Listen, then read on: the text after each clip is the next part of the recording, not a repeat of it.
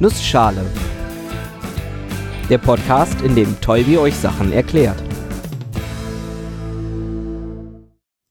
Guten Morgen und willkommen zu einer neuen Episode des Nussschale Podcasts. Heute erkläre ich euch etwas über Kalender. Und weil die Zeit knapp ist, mache ich das in einer Nussschale. Ich hatte Latein in der Schule. Warum, weiß ich auch nicht mehr. Was ich dort gelernt habe, auch nicht. Naja, okay, ein, zwei Sachen habe ich behalten und über eine davon bin ich letztens gestolpert. Ich wollte einen Flug buchen für den September. Hab September aber als Zahl geschrieben und heraus kam 7.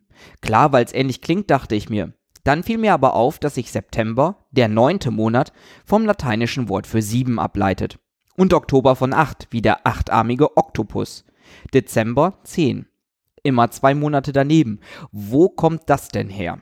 Und mit dieser Frage möchte ich eintauchen in die vielfältige Welt der Kalendersysteme. Einer der frühesten Kalendersysteme und gleichzeitig Vorgängersystem des von uns in Deutschland und vielen anderen Ländern der Welt verwendeten ist der Julianische Kalender, benannt nach dem bekannten römischen Herrscher Julius Caesar. Als dieser den Kalender einführte, war der Jahresbeginn am 1. März, also zwei Monate später. Damit klärt sich auch schon, warum die römischen Monatsnamen ein wenig verschoben sind.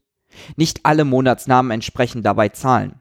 Der Juli zum Beispiel ist zu Ehren eines römischen Herrschers mit Namen Julius bekannt. Und der August kommt von Kaiser Augustus. Nun, wie sah der julianische Kalender aus? Ganz ehrlich, er ist fast gar nicht von unserem zu unterscheiden. Es gab zwölf Monate, die die gleiche Anzahl an Tagen haben wie unsere Monate auch. Und es gab Schaltjahre. Alle vier Jahre wurde der Februar um einen Tag verlängert. Aber warum haben wir eigentlich Schaltjahre?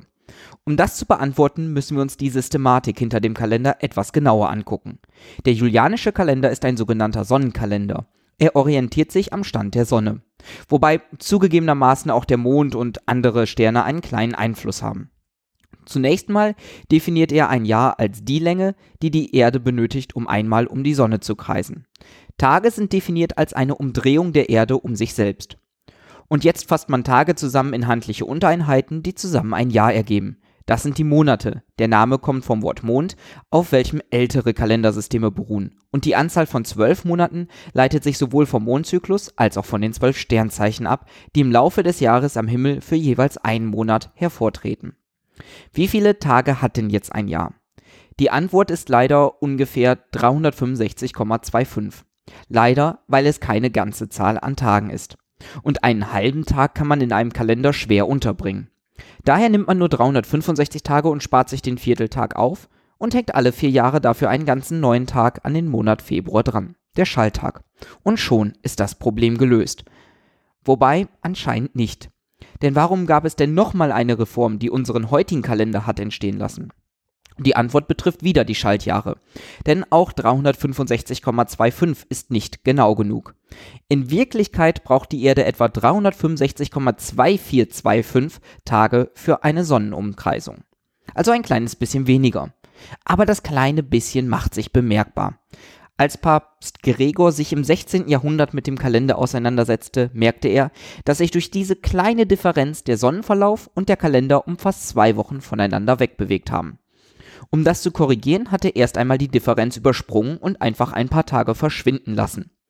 Und gleich auch noch das Kalendersystem reformiert, um den heute genutzten gregorianischen Kalender einzuführen.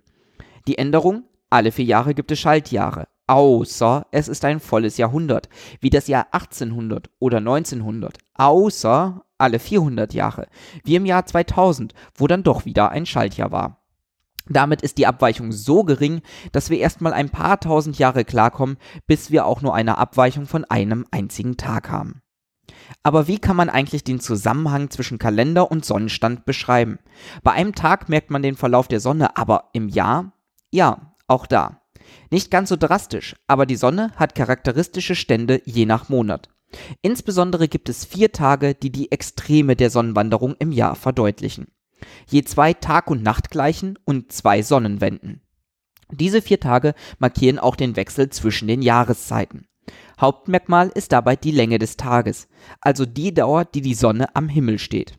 An den beiden Tagen der Tag- und Nachtgleiche, die man auch Äquinox nennt, ist der Tag genauso lang wie die Nacht.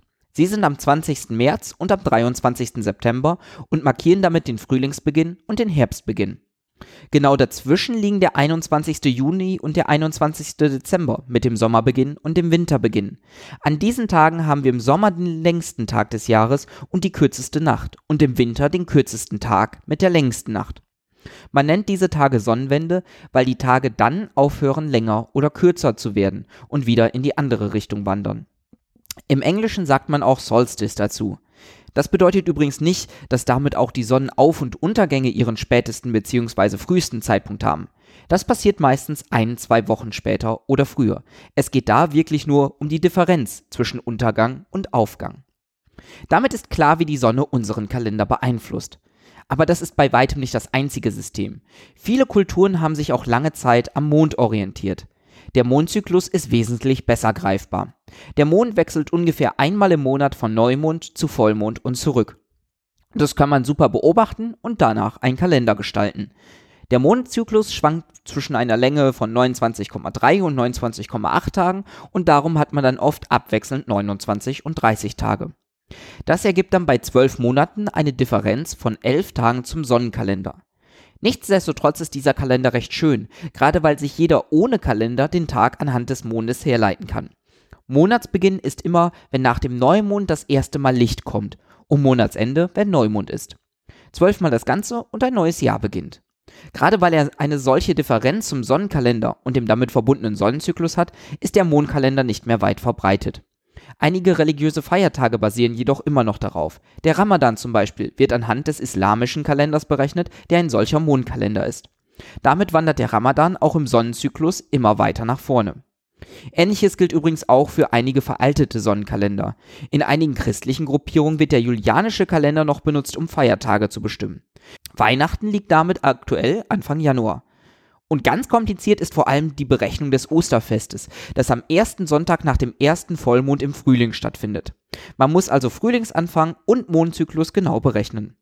Und dann benutzen einige den julianischen und einige den gregorianischen Kalender. Damit gibt es zwei verschiedene Daten, die aber manchmal auf denselben Tag fallen. Hilfe. Es gibt auch Bestrebungen, Mond- und Sonnenkalender zusammenzuführen. Der jüdische Kalender macht so etwas, der traditionelle chinesische und ich glaube auch einer der indischen Kalender. Der Trick, um Mond- und Sonnenkalender anzugleichen, ist uns schon längst bekannt. Schaltjahre. Aber bei elf Tagen Differenz pro Jahr hilft ein einzelner Schalttag nichts. Stattdessen macht man alle paar Jahre einen ganzen Schaltmonat. Neben Mond und Sonne gibt es noch ein paar andere Phänomene, nach denen sich frühzeitliche Kalender orientiert haben. Die Ägypter haben sich zum Beispiel am hellen Stern Sirius orientiert und am Nilhochwasser, das in regelmäßigen Abständen stattfand. Dadurch gab es dann drei Jahreszeiten: Überschwemmung, Aussaat und Ernte gar nicht so unpraktisch. Und natürlich hatten auch die Maya einen speziellen Kalender, wobei einen viele, die aber auch irgendwie zusammenhängen. Das Spannende ist, dass man bei einigen der Kalender nicht weiß, woran sie sich orientieren. Die Maya waren mit ihren astronomischen Beobachtungen und mathematischen Systemen extrem fortschrittlich.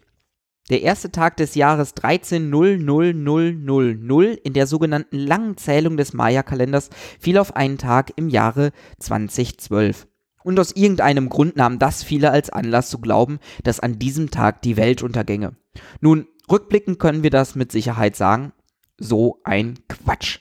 Und das gibt mir auch die Möglichkeit zu sagen, bis nächste Woche.